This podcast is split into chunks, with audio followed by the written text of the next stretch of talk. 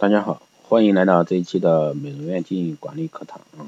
那今天继续带给大家是美容院经营大全的第六节啊。那今天带给大家是美容院商品的一个陈列与布置啊。那在设计装饰方面呢，与经营方针这块美容院格调相配合啊。整个店面的装潢布置以及展示柜的陈列，除了考虑一个美观外，也要考虑彼此的一个协调性，以免给顾客造成一个不好的一个印象。那店面的一个区域特性呢，在决定美容院的布置内容之前，需要对所在区域竞争者的数目及店铺的走向，以及我们的交通状况做一个相应的调查。还有呢，就是店面的规模与结构。那店面的布置不能妨碍销售活动的进行，并对店面缺陷用装修来弥补。还有就是橱窗设计，那店面是否有吸引力呢，会直接影响销售业绩，而橱窗的设计呢，更是造成顾客是否进门的重要因素。所以说需要特别花点心思才行，除了要表现商品的特点外，更要发挥一些创意。那这样呢，就比较能够产生一些话题，也有很大的一个宣传效果。还有一个就是通路的设计啊，六十六平以下的店铺呢，其通路宽度应该为一米，超过此面积应该为一点五米。那靠近主要商品处呢，那通路应该为直线，通路以能店面内部一览无余为理想。这一块的话，特别是一些日化店啊，就可以去注意一下这块。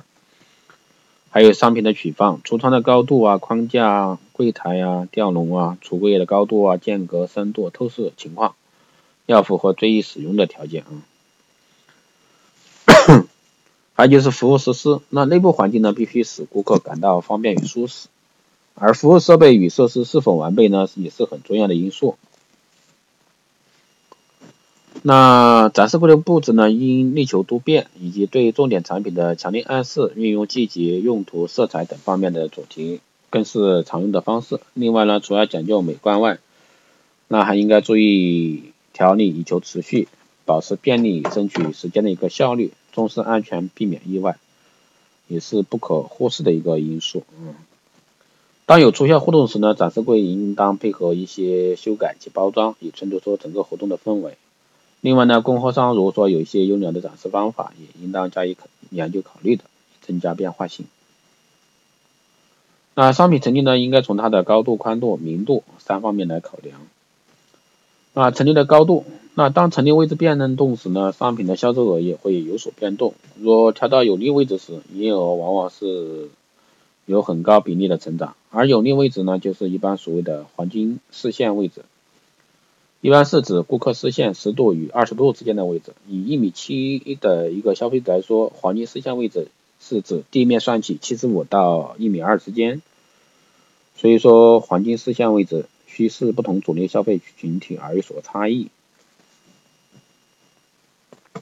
还有就是陈列的宽度啊，一般而言，消费者通常站离货架约五十到六十厘米的地方选购商品，而人们的视野呢，宽度约为一百二十度左右。其中最清楚的部分为六十度左右，因此离货架六十厘米处最有利的陈列宽度为三十厘米内。这一块我还是再次强调，这个比较适合一个日化店这方面啊。陈列的明亮度，基本上店内的越明亮越好。不过在考虑节省费用和室内温度的情况下，应让店内保持某种程度的明亮。但展示柜及展展示陈列品周围呢，这个需要比其他地方明亮，才能吸引顾客的目光。这个很多展示柜都有这方面的做做法啊。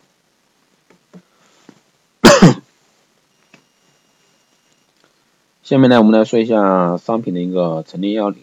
那货架上下分段，上段呢是陈列希望顾客注意的一些商品，具有感觉性的商品。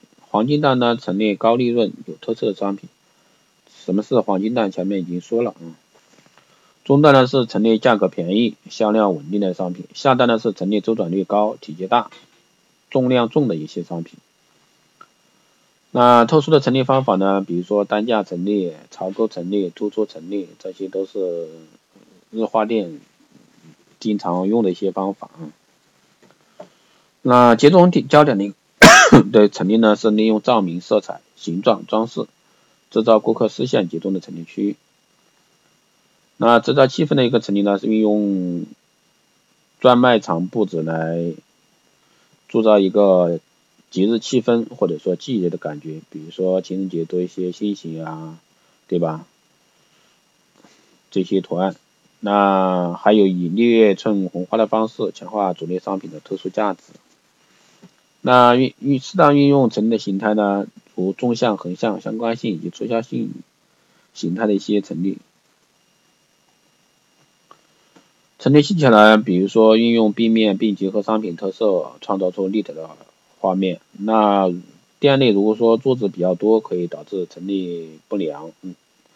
那一般呢，可以加强一个店面特色的塑造，增加店内空间运用。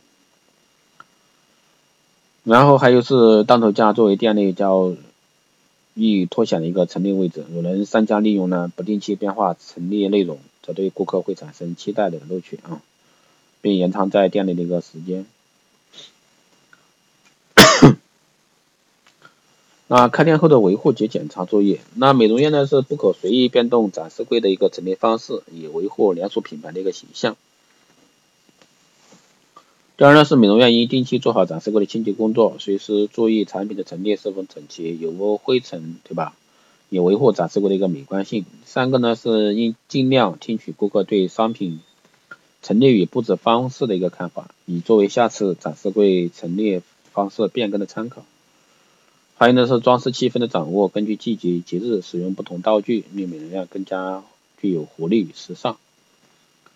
像 POP 的广告效果，对吧？大小、规格、颜色、表现内容的具体性与说明必须注意啊。对于陈列器具的运用、商品分类与展示，需做到一键一接触。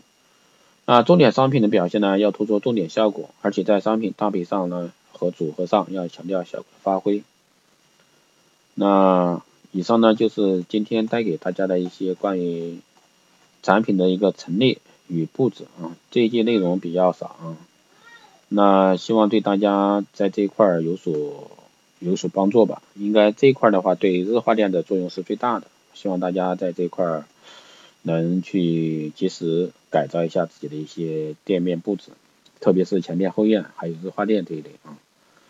那当然，最近这两天感冒啊，录音都是有咳嗽，希望大家能见谅。那还有呢，就是大家如果说有什么任何私人问题，都可以在后台留言，也可以加我微信四幺八七七九三七零四幺八七七九三七零，备注电台听众，那我就可以快速通过。